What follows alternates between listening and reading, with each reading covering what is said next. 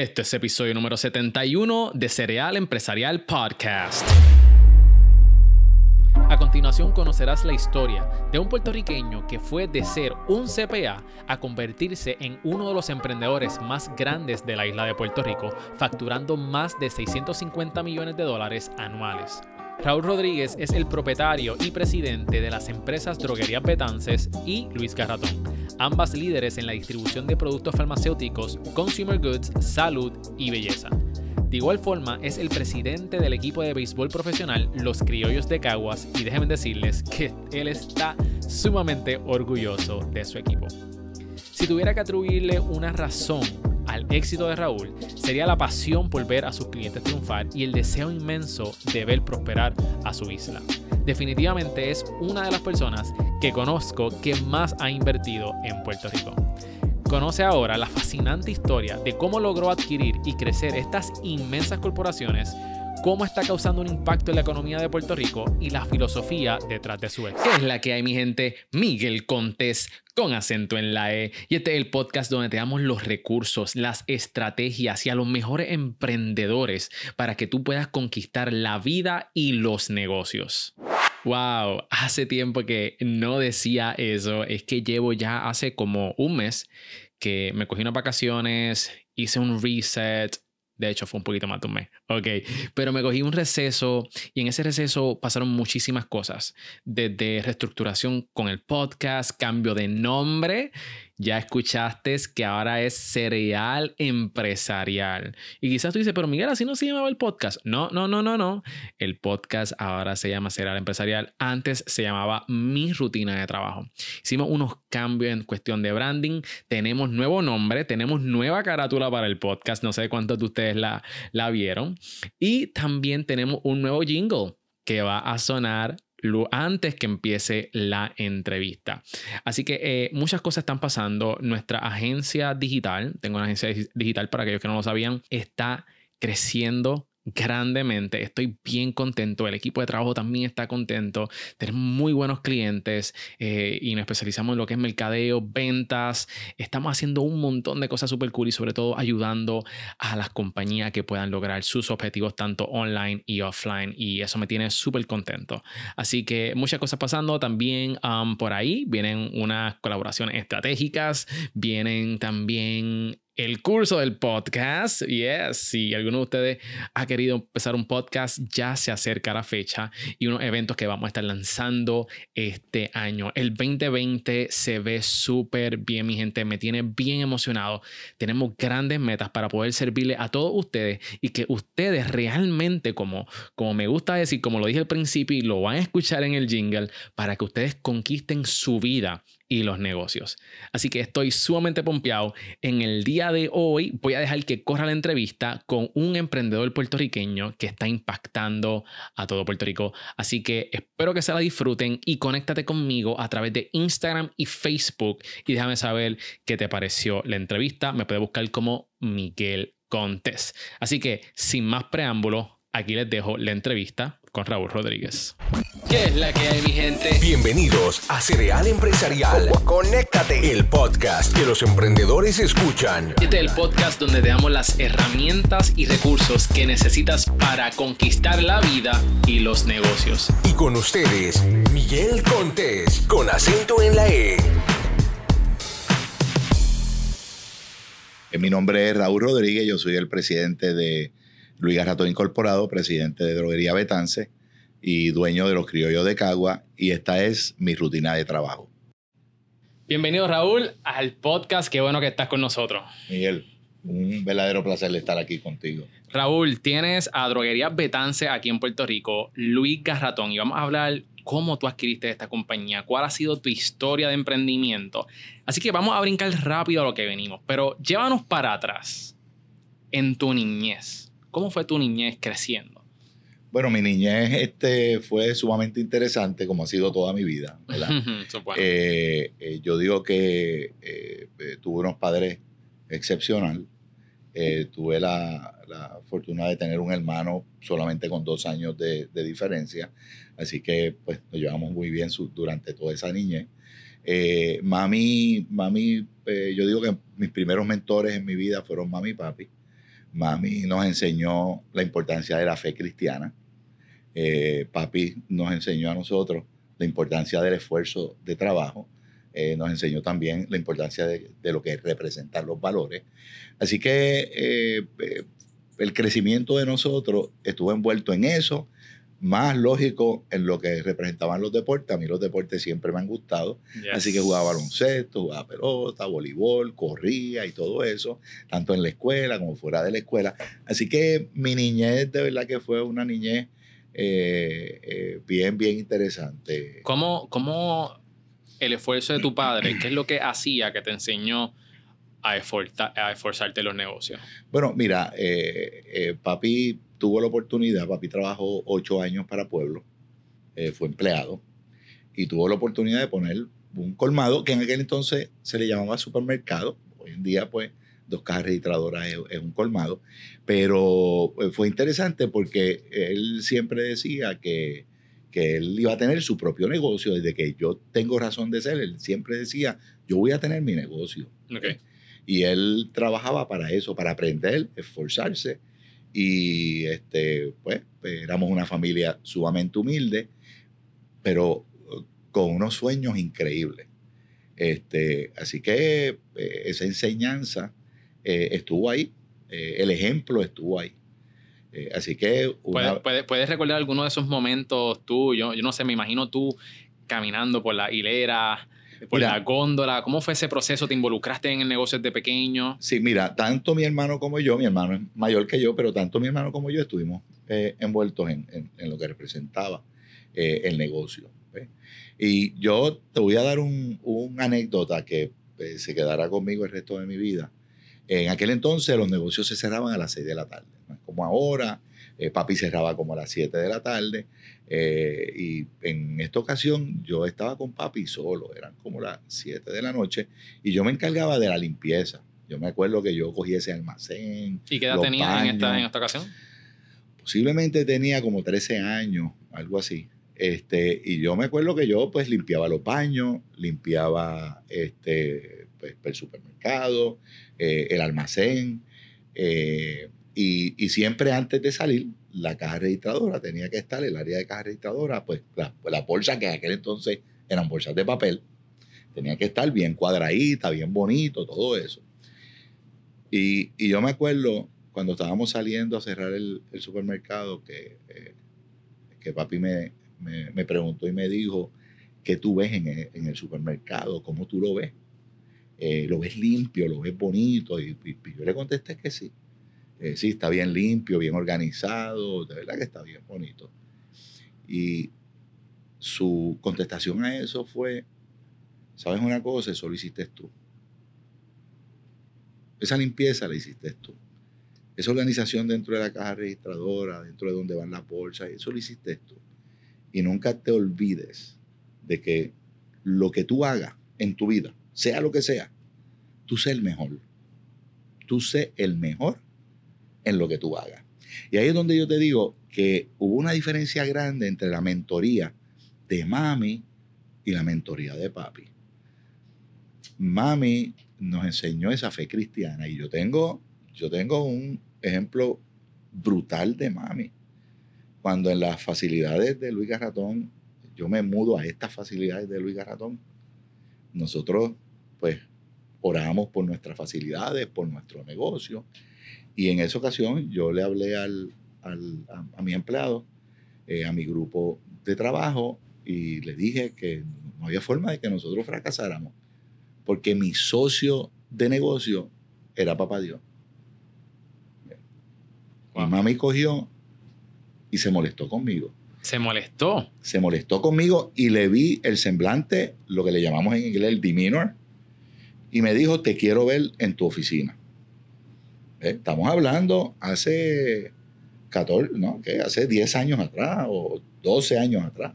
Eh, ya yo era, ya yo tenía sobre 50 años. Y él se sentó, ella se sentó conmigo aquí y me dijo, te voy a decir una cosa. Papá Dios no es tu socio de negocio. Porque un socio de negocio va a la par contigo. Papá Dios es tu líder. Papá Dios dirige tu vida, dirige tu negocio jamás vayas a volver a decir que es tu socio de negocio. Jamás he dicho que Papá Dios es mi socio de negocio. Papá Dios dirige mi vida, dirige mi familia, dirige mi negocio. Y ahí es donde está la mentoría de la diferencia entre mami y papi. Mami siempre fue una persona con una fe cristiana, pero sobre todo nos enseñó a que no importa lo poco que tú tengas, tú tienes que dar, ya sea tiempo o dinero. Mami en aquel entonces estaba envuelta en la iglesia, estaba envuelto en, y, no se conoce como, como ahora, que hay muchas fundaciones, muchas organizaciones sin fines de lucro, pero estaba envuelta con, con este, las damas auxiliares del Salvation Army y estaba bien envuelta en cosas que aunque nosotros económicamente no estábamos tan bien, ella estaba envuelta en eso y sacaba de su tiempo para ayudar. Así que ella nos enseñó a nosotros esa fe cristiana y esa, ese, esa pasión por ayudar a otras personas. Y eso es algo que tú tienes bien implementado en tus empresas. Sí. y eso es algo que lo que quiero, quiero hablar un poquito más adelante cuando entremos en el core de lo que son tus negocios. Ahora bien, eh, tienes estos ejemplos, tienes a estos dos grandes mentores que tienes como que dos, dos lados totalmente diferentes que te ayudarán a montar lo que tú tienes. Pero entonces, ¿cómo tú vas de CPA a tener dos compañías que venden 650 millones de dólares al año? Bueno, mira, eh, el, concepto es el siguiente. Aprovecha cada momento.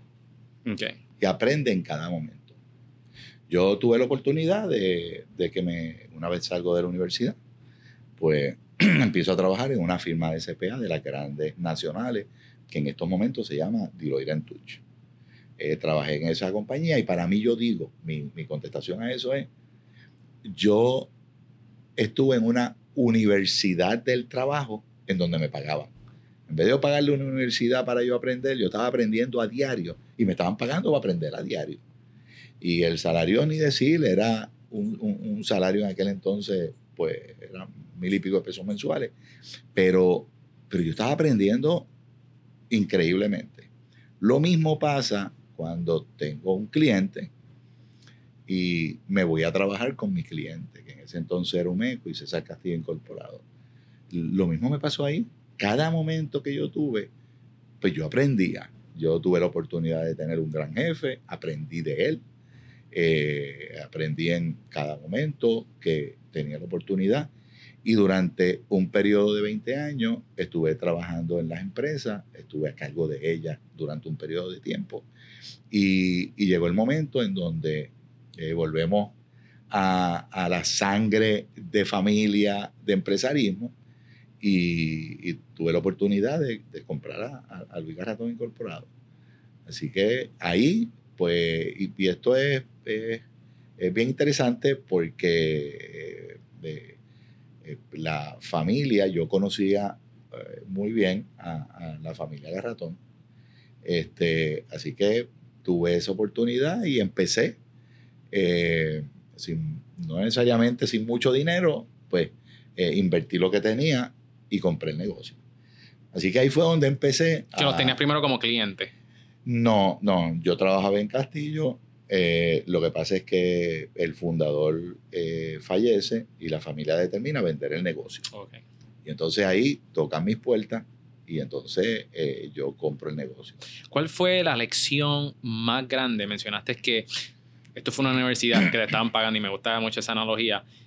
¿Cuál fue la lección más grande que aprendiste en este proceso antes de tú comprar al Ratón? Bueno, mira, en, en, Deloitte aprendí un par de cosas. Este, número uno, tú cuando estás en una firma de CPA, pues tú tienes la oportunidad de ir a distintos negocios. Al tú ir a distintos negocios, tienes la oportunidad de aprender de, de muchos tipos de negocios negocios pequeños, negocios al detal, negocios de distribución, banca. Entonces, eh, tú tienes una oportunidad tremenda de, enseñanza. Pero en adición a eso, tuve eh, un jefe que me enseñó la importancia que era la relación con tu cliente. Y, y menciono el nombre, era en aquel entonces mi jefe era Gilberto del Valle. Y de verdad que él tenía unas relaciones tremendas con sus clientes y él siempre decía, eh, es bien importante tú tener relaciones con tus clientes. Es bien importante tú conocer a tu cliente, tú saber lo que tu cliente necesita. Y eh, pues, pues volvemos a lo que dije anteriormente.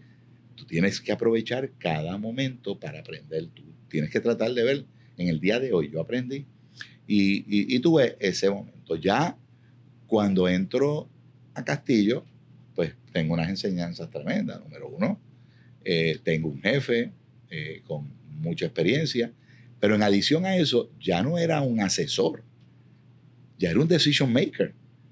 Así que lo que aprendí en el otro lado, en la firma, que aprendí a ser analítico, a utilizar mucho la lógica en las decisiones, eh, pues eso lo puse en práctica.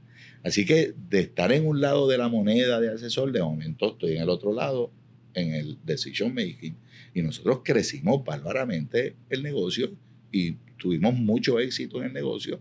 Y yo creo que eh, la lección fue el, el, tú aprovechar esos mentores en tus vidas y aprender de ellos.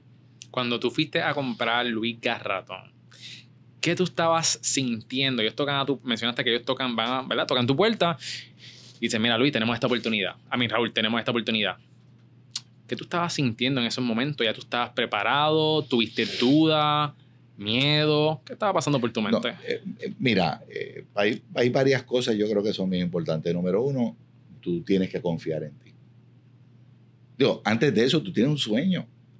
Tú tienes un sueño de ser empresario, de poder... Y ese era tu sueño. Y, y, ese era, era un sueño que nosotros teníamos, y cuando digo nosotros, la familia siempre tenía un sueño de empresarismo. Entonces, cuando tienes una oportunidad, tú tienes que seguir ese sueño. Eh, está esa oportunidad y eh, el próximo paso es, tienes que confiar en ti. Si tú no confías en ti, no te metas.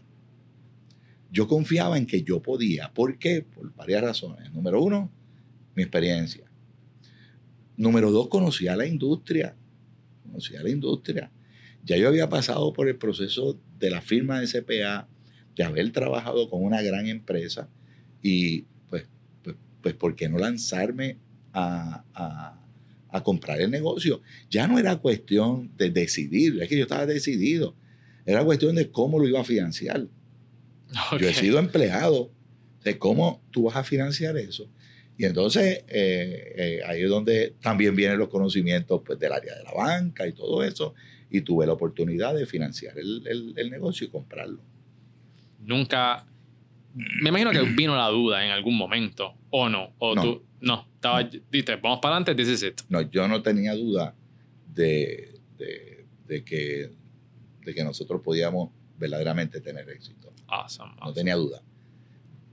Donde vino verdaderamente el reto grande, no fue, digo, ese fue un reto, pero donde vino el reto grande fue en Betance. Eso fue un mm, reto grande. Que eso es una historia, lo que yo le llamo de David contra Goliat. Eso es correcto. Eso es correcto.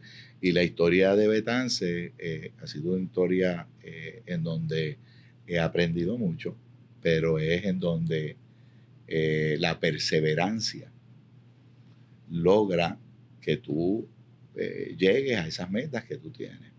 Y de igual forma, eh, bien importante, cuando tú pues tienes derrota, tú te esfuerzas más y, y vas hacia la victoria luego de la derrota. So, tiene ahora a Luis Garratón. Y entonces vamos a hablar sobre la historia de, de David contra Goliat. Tú adquiriste a Droguerías Betance siendo una compañía aún más pequeña que estabas en contra también de otras compañías mucho más grandes que también estaban tratando de comprar a esta empresa. ¿Por qué querías comprar a Droguerías Betance y cómo fue ese proceso? Mira, primero eh, era un match. Eh, Betance cuadraba muy bien por mis conocimientos, pero todavía más. Era un buen match eh, con, con, Garratón, así que era, como decimos, un no-brainer. Así que no había duda. Yo quería comprar a Betance. El issue no era que yo quisiera, y volvemos al mismo concepto anterior. El issue no era que quisiera, sino el issue era el cómo lo iba a hacer. Porque hacía tres años había comprado un negocio. Yo no soy, no era una persona en, ese momento no era una persona adinerada. Eh, y entonces, ¿cómo iba a ser todo esto? Y te tengo que decir que el proceso duró casi un año. Todos los bancos me dijeron que no. Hasta que al final, pues tuve la oportunidad de, con un gran amigo mío, Juan Acosta, eh, tocar las puertas de un banco, eh, sentarnos y en combinación con el Banco de Desarrollo, pues, pues pudimos hacerlo después que todos los bancos habido y por haber me habían dicho que no en un proceso de casi un año.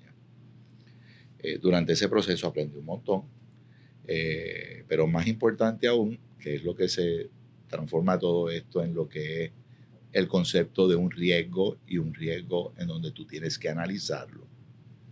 Ya cuando yo había comprado a Luis Ratón, la economía de Puerto Rico ya estaba en un proceso difícil. Imagínate cuando fui a comprar a Betance, era más difícil todavía. Y me pidieron una inversión de parte mía, la cual yo no la tenía. Así que yo decidí pues, hipotecar todo lo que yo tenía yo tenía mi casa ya salda, eh, así que yo hipotequé el 100% de la casa. En aquel entonces tú podías coger una primera y una segunda hipoteca y hipotecar el 100%. Así que yo hipotequé el 100% de mi casa, eh, hipotequé el 100% de una casa que yo tenía de, playa. Inclusive necesité un poco más y le, le, toqué las puertas a mami y le dije que tú crees si tú me prestas tu casa para hipotecarla. Wow. Y mami me dijo que sí. Mami me dijo, yo confío en ti 200%. Así que yo compré Petance en un proceso difícil, cuando la economía estaba difícil, hipotequé todo lo que yo tenía, todo, todo lo que yo tenía. Pero de una u otra forma no tenía duda.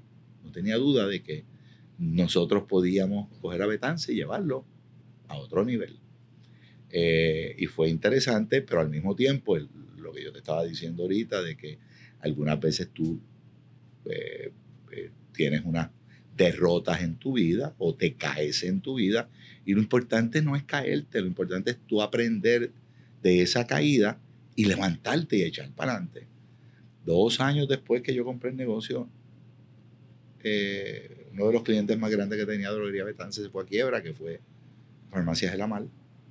La pérdida de Betance fue enorme. Y lógico, volví nuevamente a, a, a, traer la enseñanza de mami y lo primero que hice fue, dame, papá Dios, dame las herramientas para yo poder echar para adelante esto y toqué las puertas de mi grupo ejecutivo y les dije, confíen en mí y confíen en ustedes. Nosotros vamos a echar para adelante este negocio. Y fuimos al banco y el banco confió en nosotros, en el plan que nosotros hicimos. Pero, pero nos caímos y nos caímos bien duro, porque no estábamos hablando de una cantidad pequeña de pérdida, estábamos hablando de una cantidad exorbitante en cual, pues, eh, eh, en ese momento era una, una, quizás una decisión de otra persona de decir, me voy a declarar en quiebra y me voy. Yo no voy a bregar con esto. Yo no voy a bregar con esto, pero, pero gracias a Dios, pues echamos para adelante en, el negocio. Algo bien interesante también, que también tiene que ver con la sensibilidad de uno, fue que cuando yo estaba compitiendo con comprar la Betance. Que habían otras empresas que, estaban interesadas. empresas que estaban interesadas. Eh, ellos, la familia Cartagena, confió en mí sabiendo que yo estaba buscando ese financiamiento y que los otros tenían los chavos. Porque ellos ya habían visto la historia de Garratón en donde nosotros no despedimos a nadie cuando compramos. Nosotros respetamos eh, eh, cada uno de los empleados, inclusive empleados que llevan mucho tiempo en la empresa eh, y siempre dijimos, nosotros vamos a, respetar eh, cada empleado que hay y vamos a ayudarlos a que se retiren en la compañía. Y al día de hoy nosotros tenemos un sinnúmero de, compañeros que se han retirado en, en Garratón. De hecho, la fiesta de Navidad eh, fue la semana pasada de, de Luis Garratón y, se retiró uno y le dedicamos eh, una de las vendedoras y le dedicamos la fiesta de Navidad. Y ellos decían, la familia Cartagena decía, y ahí es donde está el concepto de valores, ellos decían, eh, esto no es una, una, cuestión de dinero, esto es una cuestión de que van a proteger la gente que han trabajado con nosotros un montón de años. Y eso no me lo está, el compromiso del otro lado no está ahí. Yo voy a, irme detrás de Raúl y voy a, confiar. Y yo creo que eso es algo bien bonito de lo que representó la, familia Cartagena en esa, en esa adquisición. Yo creo que por eso es tan importante, uno, tener valores y principios que no sean negociables. Correcto. Porque esa es la misma cantidad, la, las mismas personas que tú vas a traer a tu vida para hacer negocio. Porque como tú bien dijiste, no se trata todo de dinero solamente. Correcto. Son personas que quieren, mira, yo he invertido, nuestra familia ha invertido su vida aquí, nosotros no queremos que se manche. y ellos están buscando una persona que sea del mismo corazón de ella. Y ahí fue cuando tú llegaste tú. Aunque otras empresas tenían el dinero, pero nunca fue cuestión de dinero, era de, mantener ese legado. Exacto, exacto. Y, es así, tú acabas de decir algo interesante y es lo siguiente. Cuando tú evalúas a una persona, pues tú puedes evaluarlo este, eh, del 1 al 10, este, tú eres 10, tú eres 8, tú eres 9, tú eres 7. En valores eso no existe, en principio eso no existe.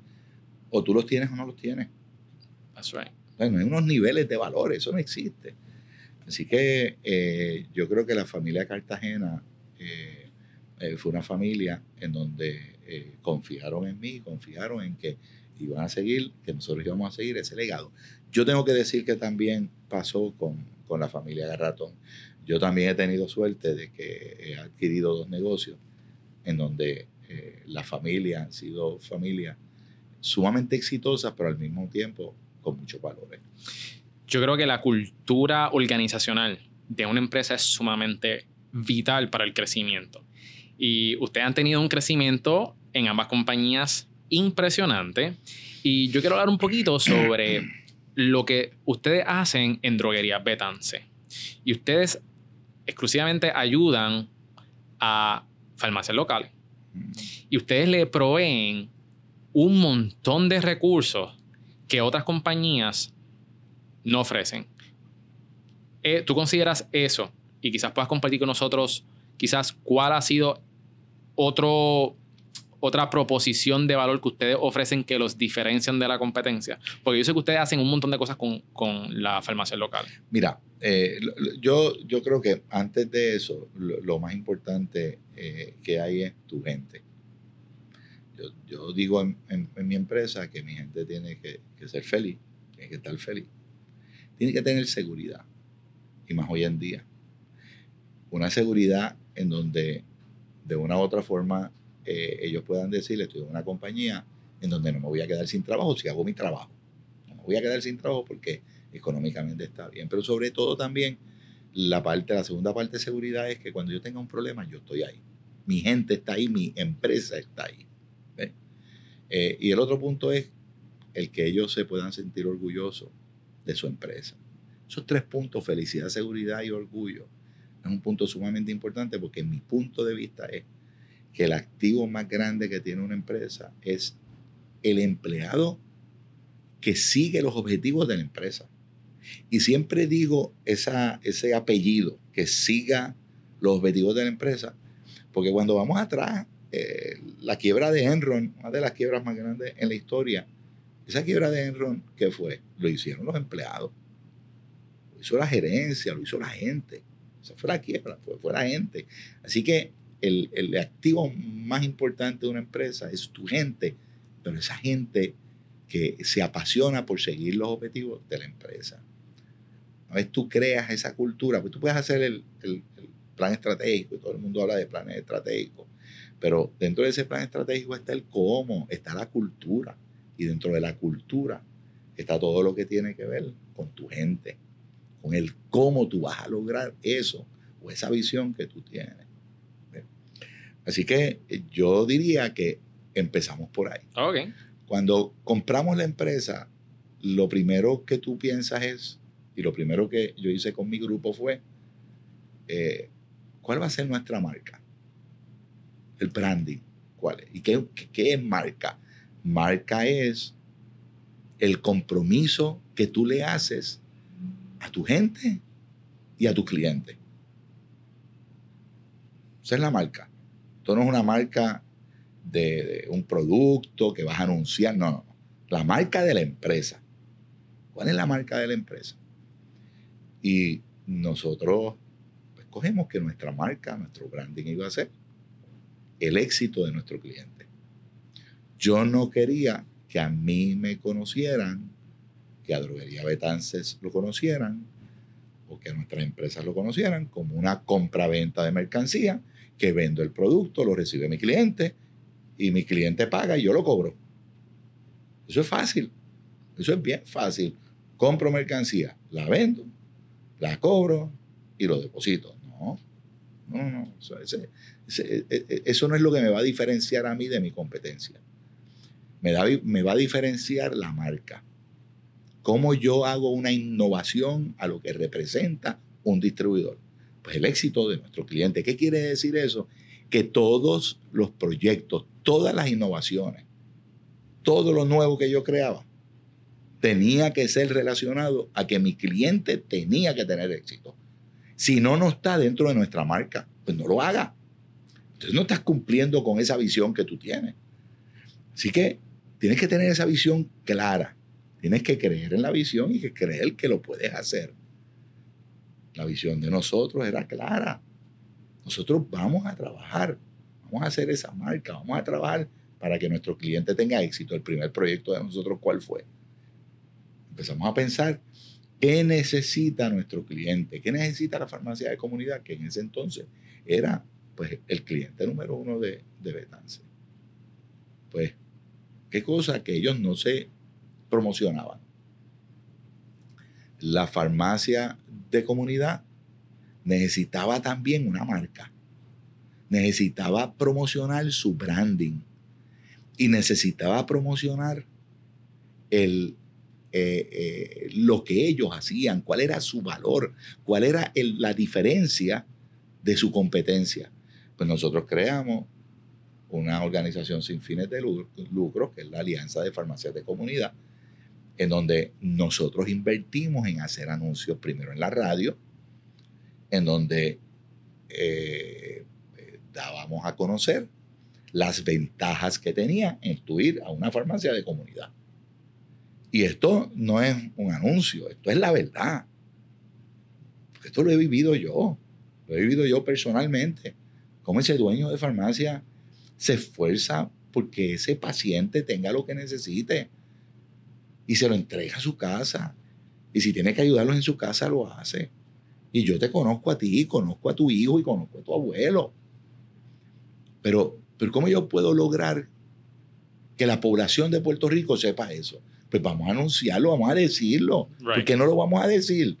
Pues empezamos por la radio, creamos esta organización, empezamos a también incluir a la farmacia en que invirtieran dinero también en esto. hemos hecho ya tres grupos de anuncios distintos en donde hemos dado a conocer no solamente la importancia que tiene la farmacia de la comunidad en la salud de Puerto Rico y el cómo ellos lo hacen, que una farmacia en cadena no puede hacerlo. No puede hacerlo.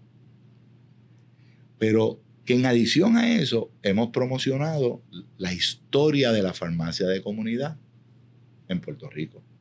Brevemente también, este, me puedes decir también otras iniciativas que ustedes han hecho, porque me acuerdo en una ocasión que estábamos dando un discurso en Tarima, que mencionaste también que si ellos tenían problemas en esta área, tú tenías ya un centro. Sí, mira, nosotros tenemos lo que se llama un centro de consultoría en donde los ayudamos, en, los ayudamos en recursos humanos, no cobramos nada, les ayudamos en recursos humanos, en lo que tiene que ver con cash flow, en lo que tiene que ver con necesidades que ellos tengan en el sector administrativo. En adición a eso, nos hemos envuelto eh, fuertemente, y no es que no sea importante la educación continua de los técnicos, pero ese dueño de farmacia es, una, es una, es salubrista. Él conoce muy bien su recetario y es apasionado por su paciente, pero para tú tener éxito tú también tienes que ser un administrador. Entonces empezamos a trabajar con el área de administración, eh, dando educaciones continuas en administración, dando educaciones continuas de lo que representaba el área de al frente, el área de piso, el área de consumo, que era importante. Este, otras iniciativas, por ejemplo, nosotros somos la única droguería en toda la nación americana, no en Puerto Rico, en toda la nación americana que tenemos una guagua o unas unidades móviles de dar clínicas de salud a los clientes o a los pacientes de las farmacias de comunidad. Nosotros vamos a la farmacia de comunidad, le damos las clínicas y ellos, eh, las clínicas los pacientes de esas farmacias de comunidad. Así que son iniciativas en donde eh, no solamente, eh, no, es que se, no, es que no, no es que se han hecho en Puerto Rico, es que ni siquiera en la nación americana no se ha hecho. En la nación americana nunca se ha promovido ni han hecho anuncios de lo que representa la importancia de la farmacia de comunidad. Y eso ha hecho que en Puerto Rico la farmacia comunidad en recetario tenga el 51% del mercado y en Estados Unidos tiene un 14% y en Estados Unidos la farmacia comunidad se está desapareciendo. ¿Por qué? Porque es que la gente tiene que entender que en la farmacia de la comunidad a ti te cuidan. Pues todas estas iniciativas, esas son tres iniciativas de un montón de iniciativas. Y el concepto mío es el siguiente. Una vez nosotros, nosotros y, de verdad que es fuerte decirlo, pero una vez en, las empresas mías está la iniciativa y se aprueba la iniciativa para entonces ejecutarla, ya mi comentario es, ya eso es pasado. ¿Cuál va a ser la próxima iniciativa? ¿Qué nos vamos a inventar? ¿Qué va a ser distinto? ¿Qué nos vamos a diferenciar de nuestro cliente? de nuestro competidor, perdón. ¿Cuál va a ser el diferenciamiento? Ah, tenemos esto, perfecto. Vamos a la otra idea. Y, es que lo único constante, y eso lo hemos oído, es el cambio. Y nosotros en nuestra empresa, si queremos tener éxito, y no estoy hablando que es el 100% de la empresa, pero el 99% de la empresa, el éxito de la empresa es el estar innovando continuamente. Así que eso es lo que nosotros tenemos que estar haciendo. Me gusta porque tú estás peleando por los pequeños, estás promocionándolo, estás levantando la economía de Puerto Rico, estás apostando a Puerto Rico que va a tener éxito. Este, así que lo felicito por toda la iniciativa. Y esas son las cosas que también los diferencian de estas otras corporaciones que quizás no son locales de Puerto Rico y son empresas puertorriqueñas las que están ayudando a la empresa este, puertorriqueña a echar para adelante. Mira, hay algo que hay que decir. Yo no, yo no estoy en contra, eh, no detesto. Eh, los detallistas eh, que vienen de afuera. Pero la realidad es esta. La realidad es que por la noche todo ese dinero que entra se va para Estados Unidos o se va para, para el país que sea. Aquí el local coge y deposita su dinero en el banco de aquí. Y ese dinero el día siguiente está en el banco de aquí, no está transferido a ningún otro sitio. Así que no es solamente de que el local te conoce y puede darte ese servicio, es que en adición a eso está incrementando la economía de nuestro país mucho más de lo que lo puede incrementar el tú comprarle a una empresa extranjera. Y eso hay que entenderlo, eso hay que entenderlo. Así que nosotros dentro de todo lo que estamos haciendo, yo creo que también es importante si apostamos a nuestra economía, ¿por qué no le compras al local? ¿Por qué no? ¿Tú quieres que tu país eche para adelante? Compra aquí. Compra aquí, compra del de aquí. Y más todavía cuando en el área de consumo nosotros lo traemos todo de afuera, pues ese dinero se está yendo de afuera. Así que por lo menos las ganancias se tienen que invertir en Puerto Rico, se tienen que gastar en Puerto Rico. Así que ya saben, mi gente, este, compren de aquí, vayan a su farmacia de comunidad. Raúl, vamos a hablar un poquito sobre dinero. ¿Cuándo fue que llegaste a tu primer millón y cómo se sintió? ¿Cómo que a mi primer millón? Tu primer millón de dólares en venta. Bueno, lo que pasa es, mira, lo que pasa es que, eh, por ejemplo, cuando yo estuve, cuando yo empecé en Castillo, pues ya la empresa eh, eh, eh, vendía unos cuantos millones de dólares. Lo mismo pasó en Garratón, lo mismo pasó en Betance. El issue no era eso. Y yo creo que esto es bien importante en los negocios. A mí el issue no es la venta, es el rendimiento de esa venta. ¿Okay? Así que mm, la importancia de nosotros era lógico incrementar nuestro negocio. y tenemos que decir que dentro de las estrategias del negocio de nosotros, pues hemos tenido éxito. Por ejemplo, en Luis Garatón, el área de consumo era una venta bien pequeña. Así que nosotros ya al, año tercero ya habíamos cuadruplicado la venta del área de consumo. ¿Cuál era la estrategia? El área de fármaco cubría casi todo el negocio. Queríamos eliminar riesgo. Pues entonces tú empiezas a pensar, pues vamos a darle bien fuerte en el área de de consumo y nos hemos convertido en una compañía bastante fuerte en el área de consumo, que no es el de arroz y habichuela, eh, en productos tanto de consumo como lo que se llama eh, Health and Beauty Care, que son productos OTC, productos de belleza y todo eso. Así que eh, lo, lo, interesante de todo esto es que ya el tercer año ya nosotros habíamos cuadruplicado las ventas del área de consumo que era una estrategia que nosotros habíamos determinado desde el inicio, en donde, en cuando yo llegué a, a Garratón. En el área de Betance, la realidad es esta. La realidad es que lo que yo vendo, lo que Betances vende, lo vende mi competidor y fue bien interesante. Y vuelvo y digo, es que eh, mis negocios han sido sumamente interesantes. A los ocho meses de yo haber comprado a Betance, eh, una segunda compañía multibillonaria compra a una droguería en Puerto Rico. Y digo una segunda porque ya en el mercado una compañía multibillonaria había comprado una droguería en Puerto Rico. Y esta segunda compra a otra droguería en Puerto Rico. Así que cuando tú vienes a ver cuál era la, la competencia de Betance, dos compañías multibillonarias. De hecho, para que tengas una idea, en Estados Unidos, tres compañías, tres droguerías, hacen el 95% de la venta de fármacos en los Estados Unidos. Wow. De esas tres, dos están en Puerto Rico. Esa es mi competencia. ¿Ves? Así que, para que tengas una idea, lo primero que yo hice, ¿qué fue? Vamos a conocerla. Vamos a averiguar todo, todo lo que ellos hacen. Porque yo voy a hacer lo que ellos hacen y voy a hacer cosas que ellos no pueden hacer y va a ser el mejor. Correcto. Así que eh, de ahí nosotros seguimos en, un, seguimos en un proceso de crecimiento. Tengo que decirte que uno siendo CPA, conociendo la finanza, como al tercer, cuarto año, nosotros tuvimos que reducir un poco el crecimiento. Y eso es obligatorio, porque era una compañía en donde yo te había dicho que no había mucho dinero cuando se compró Así que el, eh, era una compañía, lo que llamamos nosotros, que estaba highly leverage, con mucha deuda.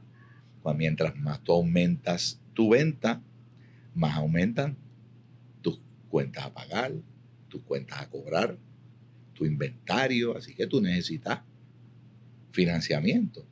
Así que necesitamos el aguantar un poco, fortalecer la base fortalecer la finanza para seguir. Por eso es que algunas veces el crecimiento desmedido puede crearte problemas en el futuro. Tienes que poder analizar todo eso. Nosotros al tercer, cuarto año lo analizamos y al día de hoy, pues la empresa de nosotros está sumamente sólida, con una venta sumamente razonable y seguimos compitiendo con dos compañías multinacionales. Ah, Ambos nos respetamos, los tres nos respetamos, nos respetamos en una industria y cuando hay emergencia nos unimos. Y eso ya lo vimos con el huracán. Así que eh, todo, esto, no, yo no te puedo decir cuándo fue que yo eh, porque cuando llegué, mi primer millón, ¿no? Porque ya, ya tú estabas. Ya yo estaba, pero esto ha sido un proceso en donde e, esa figura de un millón posiblemente es la figura de incremento, en donde tú decías, wow, estamos incrementando nuestro negocio, seguimos incrementando nuestro negocio, nuestras estrategias están funcionando. Estas estrategias tenemos que volver al, drawing board para mejorarlas. ¿Ves? Pero el, eh, todo este proceso ha sido un proceso bien interesante en donde tengo que decir que el núcleo de gente que hemos tenido alrededor ha sido clave. Ha sido clave. Y yo siempre digo que nosotros tenemos los mejores empleados que hay. Los yo, mejores. yo quiero hacerte varias preguntas porque es que tengo varias personas que le dije, mira, yo voy a entrevistar a Raúl, que tú le preguntarías. Y una de esas personas me dijo que si es lo mismo vender 100 mil dólares que millones de dólares en, producto. Y cómo tú escalas un producto, eh, una empresa. Pero mira, eh, definitivamente no, no, es lo mismo. Eh, sí, cada industria es distinta, cada venta es distinta. ¿Por qué? Porque depende del margen. El margen de Luis Garratón es más grande que el margen de Betance. El margen de Betance es bien finito, es volumen. O sea, una droguería no subsiste vendiendo 10 millones de pesos. Porque ese margen es bien chiquito. Es un concepto de, volumen. Así que no puedes comparar jamás eh, una cantidad de dólares de venta porque todo depende. Ahora, lo que sí es igual son los procesos de crecimiento. Es lo mismo. Ok. Mira, lo primero que tú tienes que hacer, visiona. Ah, pero tienes que ser una visión clara. Sé claro, sé claro en tu visión. El éxito de, una de un negocio de millones es distinto al éxito de un negocio de de 100 mil dólares. Pero el proceso es el mismo. Tú coges y tú visionas claro. Lo, segundo es esa visión que tú tienes. Tú tienes que creer en ella y tienes que saber que tú puedes llegar a esa visión. Y ahí es donde entra lo que es lógico. Apasionate por ella, esfuérzate, ten disciplina y enfócate. Y te voy a decir una cosa, esas cuatro cosas, tienes que hacer las cuatro. No es una de ellas. Si tú no te enfocas en tu negocio, no vas a tener éxito. Si tú no te apasionas por tu negocio, no vas a tener éxito. Si tú no te esfuerzas por tu negocio, no vas a tener éxito. Y si tú no eres disciplinado, no vas a tener éxito. Y cógelo con un deportista. ¿Por qué Iván Rodríguez Poch ¿por qué cachó? O sea, estuvo cachando los huevos que cachó durante tantos años y tiene el récord de las grandes ligas. Porque se esforzó, se enfocó en lo que tenía que hacer, se apasionó por lo que hacía y era disciplinado. Todos los días se levantaba con su trainer, aunque hubiese juego y tenía que llegar al parque a las 2 de la tarde, ya a las 10 de la mañana se estaba eh, eh, estirando y estaba haciendo lo que tenía que hacer y enfocándose en no lesionarse, así que se tenía que estirar a las 10 de la mañana. Así que esas cuatro cosas son sumamente importantes. Eso tú lo tienes que hacer. No importa si tú vendes 100 mil pesos o si tú vendes un billón de dólares. Es lo mismo, es el mismo proceso. ¿Cuál ha sido tu satisfacción más grande en los negocios? Mi satisfacción más grande en los negocios es que eh, nosotros hayamos tenido la oportunidad de poder separar el fondo para cumplir con nuestra misión, que es ayudar a nuestra comunidad. La misión de nosotros, fuera de que pues, queremos distribuir productos de calidad y servicios de calidad, claramente es para beneficiar a todos. Yo quiero beneficiar a mi gente, a mis compañeros, yo quiero que mis clientes se beneficien. Yo quiero que mi suplidor se beneficie, pero yo necesito también que mi comunidad se beneficie. Y yo digo que mientras más éxito las empresas tienen, más nosotros podemos, lógico, reinvertir en la empresa, darle a nuestra gente, pero sobre todo ayudar a la comunidad en muchos aspectos. Y yo creo que la satisfacción más grande es el yo poder coger y decir, tengo un compañero de trabajo que su hijo o su hija tuvo un problema y yo poder decirle, ¿sabes qué? No te preocupes, aquí tú tienes los fondos, yo te voy a ayudar para ya sea la parte de salud o la parte de lo que sea. O tú ver que en un huracán pasa lo que pasó en Puerto Rico y tú poder decir, no te preocupes que yo voy a estar ahí y yo te voy a ayudar, pero yo también voy a ayudar a las comunidades de nosotros que no tiene que ver donde estén los negocios, no es Bayamón y Jagua, no, es nuestra isla. Así que yo creo que la satisfacción más grande que yo tengo es que las empresas me den para poder nosotros seguir ayudando a nuestra gente. Awesome. Vamos entonces ahora, Raúl, a la sección de la O, donde tienes que pensar rápido, escoger entre esto o lo otro. Así que estás ready. Estamos ready. Estamos ready. bueno, este es el primer round. Más importante en una pareja, inteligente o graciosa. Graciosa. Dinero o tiempo libre. Tiempo libre. Ahorrar o invertir. Invertir. Pizza o pasta. Es lo mismo. Vamos a llamar pasta. Hamburgers o tacos. Si le diría a mi esposa sería pizza. Ah, ok, ok. Tienes ahí ambos. Hamburgers o tacos. Ah, por favor. Eso, es un no-brainer. Hamburger. ¿Cómo tú vas a comparar un taco con un hamburger? O sea, esa pregunta, mira, quítala, la cambia, la cambia. Cámbiala, quítala. Okay, la Pon lasaña o hamburger. Ah, pues. Pero en taco, hamburger. De, digo, de hecho, hamburger va por encima de todo. De todo. De todo. Honestidad o los sentimientos de la otra persona. Honestidad. ¿Cómo instalas el papel de toilet? ¿Por encima o por detrás? Ok. Eso es interesante. A mí no me importaba eso, pero cuando me casé, con mi esposa es por, eh, lo saco por abajo. Ah, Eso me lo enseñó ella. Ok. Así que interesante. Era, era distinto y tengo que decir. ¿Tuviste una revelación después de que te casaste? Eh, ¿Cómo? ¿Tuviste una revelación luego que te casaste? Eso es correcto y tengo que decir que eh, este, de la misma forma que hemos hablado de muchas cosas, pues mi familia ha sido eh, increíble en todos estos éxitos. Y, mi esposa cada vez aprendo más de ella. Awesome, awesome. inclusive con el papel, instalando el papel de, de Toilet. The Rock o Kevin Hart. Kevin Hart. Kevin Hart. Ok, ese fue el primer round. Muy bien, muy bien. Ahora, Raúl, las preguntas van a ser un poquito más difíciles. ¿Ok? ¿Amor o dinero?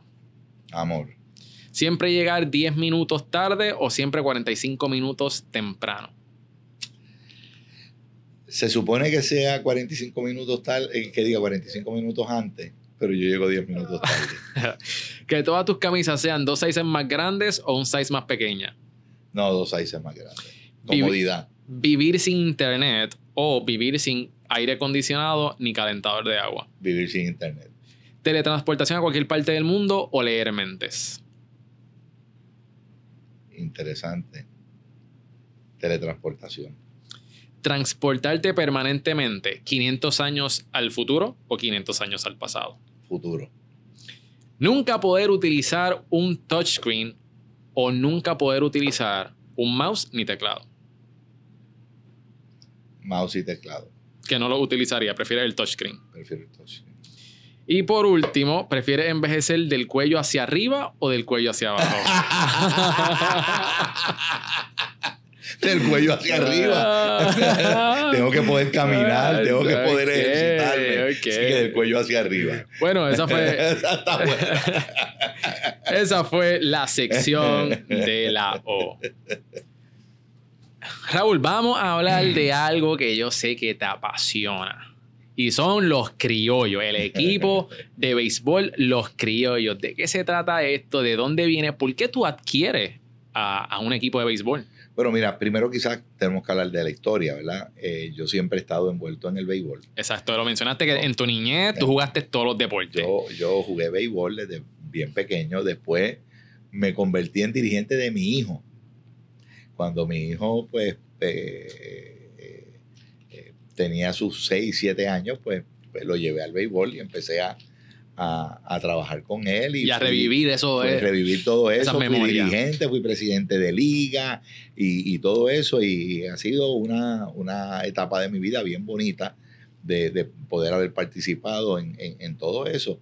Eh, de hecho, eh, me hubiese estado gustado que mi hija hubiese jugado béisbol. ya, eso, ya, eso, es otra conversación. Pero eh, pues seguí ahí, tuve la oportunidad de también eh, ayudar al segmento de las pequeñas ligas y estuve envuelto en, en, lo que le, llamamos el torneo de excelencia de Puerto Rico, ayudando a, la, la, preparación del, del, torneo y todo eso. Así que el béisbol ha sido parte de mi vida y, es como tú dijiste, es mi pasión.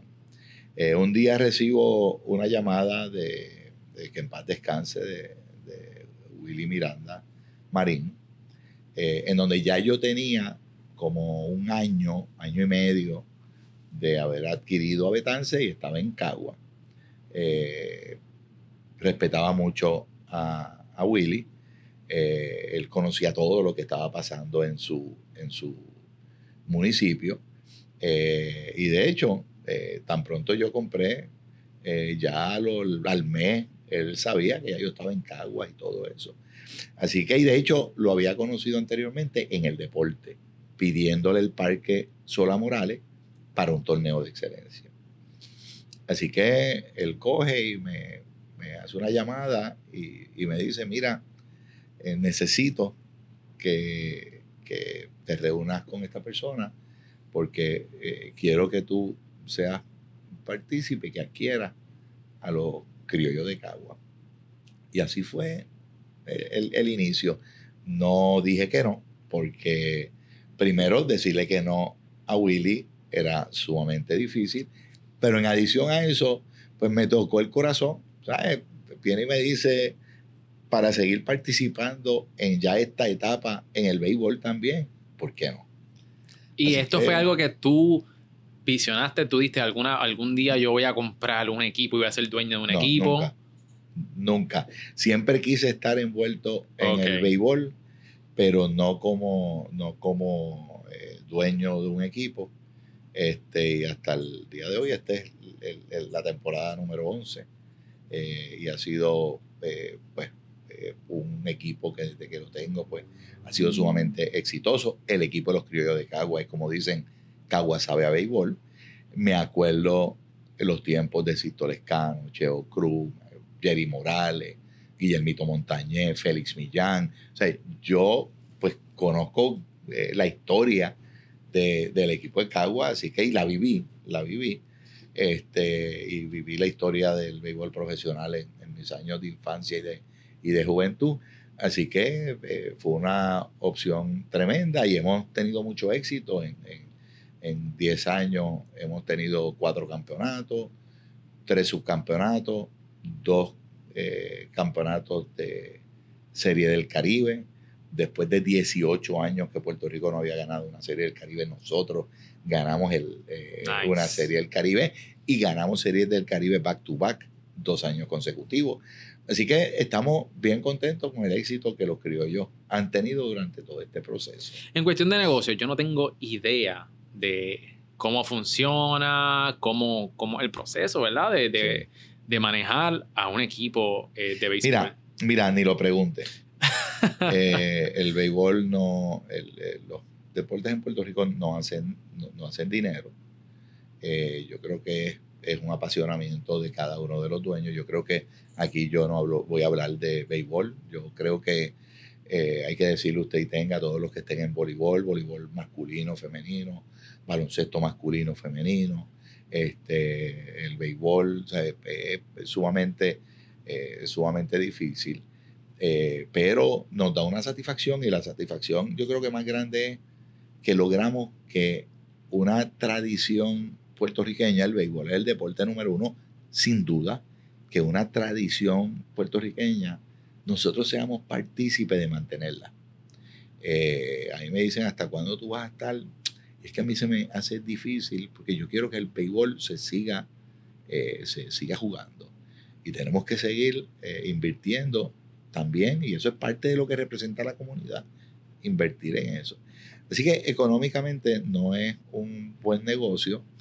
Eh, así que no he sido un buen empresario en eso, pero es como uno dice, ¿verdad? tienes que ser feliz también. No, no, tienes que ser feliz. Cada uno escoge quizás sus su, este, lo que a uno le guste y otros, pues, qué sé yo, tienen... Sí, a, gente le gusta quizás jugar golf y a ti te gusta el béisbol. Exacto. Así que en el caso mío, esa, es, esa, es, mi pasión y en adición a eso, yo creo que estamos haciendo algo eh, por, por, nuestra comunidad y por Puerto Rico. Así que eh, es bien interesante. Aparte del béisbol, un gusto que quizás la gente, si lo conociera de ti, se sorprendería. Eh, que se sorprendería un gusto. Bueno, yo voy a decir algo que todo el mundo debe de saber, cambiándotela, y te la voy a contestar, pero cambiando. Mi apasionamiento es mi familia, mi esposa, mis hijos, el verlos todos juntos. E, ese es mi apasionamiento más grande eh, que tengo. Eh, posiblemente, quizás se pueden sorprender de que eh, la otra pasión mía es el café. es verdad, cuando, cuando nosotros llegamos aquí, él dijo, espérate, ¿cuál tú tienes ahí? ¿Cuál es el que me estás dando? y te voy a decir qué es lo que ha pasado en Puerto Rico y quizás unos estén de acuerdo y otros no, pero Aquí hace mucho tiempo atrás se empezó con la fiebre del vino. Y los otros días estaba hablando con un español que tiene un restaurante en Puerto Rico y dicen que en España no se bebe el vino que se bebe en Puerto Rico. Cuando decimos eso, estamos hablando de la parte económica. Que aquí se vende, se, se consume vino bueno. Vino de verdad y vino bueno. Así que hay un sinnúmero de gente que está metido en esto. Eh, eso pasó hace mucho tiempo atrás y llevamos ya un tiempo en donde el café se ha convertido en algo sumamente interesante. Ya antes, hace 15 años atrás, tú no oías de barista. Ahora tú ves esta gente y tú ves la forma en que te preparan el café y todo esto. Y entonces tú, eh, no es solamente el café y el tú tomarte el café, es que eh, es una tradición y nosotros podemos decir, fuera de que el consumo eh, va por encima de, la demanda, ¿verdad? Pero, el café de Puerto Rico es bueno, de verdad. Yes. Bueno, bueno, de verdad. Pues ya saben, mi gente, si quieren llegar al corazón de, de Raúl es a través del béisbol y el café. Raúl, vamos entonces a entrar a lo que son las perspectivas y puntos de vista. ¿Qué mentalidad tú entiendes que es vital para prosperar? Eh, yo, yo, yo lo dije, tú tienes que tener una mentalidad de disciplina, de esfuerzo, de apasionamiento y de disciplina. déjame decirte, la disciplina es más importante que la inteligencia. El esfuerzo es más importante que la inteligencia. El apasionamiento es más importante que la inteligencia. El enfoque es más importante que la inteligencia. Eso, eso, yo, usted puede ser tú puedes ser la persona más inteligente del mundo, pero si no tienes una de esas cuatro cosas, tú no vas a echar para adelante. Entonces, eh, esto... Y hay mucha gente por allá afuera con mucho conocimiento que se están comiendo un cable. Correcto. Y hay gente que no tiene quizá la eh, educación y corren compañías masivas y tienen negocios sumamente exitosos. Y, tampoco no tenemos que irnos este, ni, ni muy allá. Quizá el que vende hamburger y hot dog desde una guaguita está haciendo mucho más dinero que alguien este, que tiene un montón de estudios. Y sabes una cosa, en muchas ocasiones, y eso lo viví yo, eso lo viví yo, en muchas ocasiones son mejores customer service persons que cualquier empresa y vive más feliz. Pues, e, e, eso es correcto. Yo, nosotros tenemos una guaguita al ladito de Betance. Ese muchacho, ese muchacho hace lo que sea necesario por la gente, eh, por, sus clientes. Así que, eh, y viven feliz. ¿Cómo tú mides el éxito? En base a, a cada persona. En base a lo que representa el éxito de cada persona. Yo no creo en que el éxito es eh, yo lograr eh, X, Y o Z dinero o lo que sea, yo creo que el éxito va de acuerdo a tu éxito. Así que el éxito de cada persona, eh, cada persona tiene que medir ese éxito. y respeto cada persona dentro de lo que quieran. Hay personas que son sumamente ambiciosas, y estoy hablando ambiciosas positivamente, claro. no negativamente. Eh, hay personas que no necesariamente son tan ambiciosas, pero son tan felices o hasta más felices. Así que eh, el, éxito para mí eh, lo define la felicidad que tú tengas al final. Ahora, yo sí creo que tú debes de pensar que cuando tú ya tú estés en tu última etapa de tu vida, ¿qué tú hiciste en tu vida para dejar una huella? Ese soy yo. Ese soy yo. Pero dentro de todo eso, el éxito tiene mucho que ver con la felicidad. Tienes que hacerle una pregunta a tu, digamos, tu ídolo de, negocio, a una persona, ¿verdad?, que, tú admiras en los negocios. ¿Quién es y qué pregunta le harías? Eso es interesante. Yo voy a decirte algo que, porque hay, mucha gente en, la vida, pero sí voy a decir esto que posiblemente nunca lo he dicho en, público. Cuando yo compré a Luis Garratón Incorporado, yo creo mucho en el benchmarking. Y yo cuando compré a Luis Garratón Incorporado, yo dije, yo quiero ser como de Suárez y compañía. Yo quiero poder lograr lo que don Diego, que en paz descanse, que posiblemente ni su hijo, ni su familia, ni él mismo saben la admiración que yo le tuve a don Diego, eh, o que le tengo a don Diego.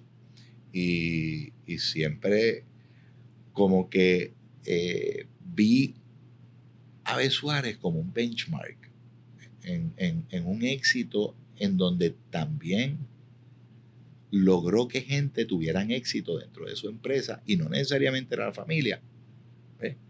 Así que este, eh, eh, eso me interesa. Yo creo que hay otro punto bien importante y es el issue de un reportaje en donde se decía que Microsoft había sido la empresa en donde más millonarios había hecho. Y yo creo mucho, mucho, mucho en que tú tienes que repartirle a tu gente. Este, así que son conceptos totalmente distintos, pero es interesante. Y, yo creo que, eh, contestando tu pregunta, eh, siempre pensé que el benchmarking del garratón era ese.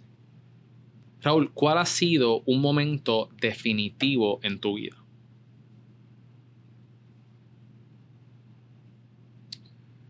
Un momento definitivo. Estás al frente de dos carreteras y la decisión está difícil, tienes un dilema, pero el camino que tú tomaste ha sido el que te ha traído al éxito. El, convertirme en empresario.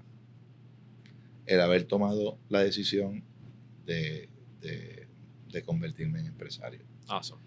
Eh, yo, yo creo que eso cambió totalmente la, la eh, lo que yo podía hacer en mi vida. Y, te puedo dar ejemplo. Eh, en mi empresa, yo puedo determinar si quiero hacer círculos de oración aquí, lo puedo hacer. Si yo voy a cambiar de un almacén a otro y traer a alguien quien ore por las facilidades, o en Betance cuando compré, me traje a alguien para que orara por nuestra gente. Y eso yo lo puedo hacer porque, pues porque eh, en, en, mi caso yo no soy un dueño eh, en donde soy dictatorial, pero en algunas ocasiones sí lo soy. Y el yo poder tomar mis decisiones de mis creencias eh, dentro de mi organización y dentro de mi gente, pues para mí es bien importante. Así que eh, el, el, poder darme la libertad de yo poder decidir cosas importantes de lo que yo creo, pues ha cambiado la vida mía.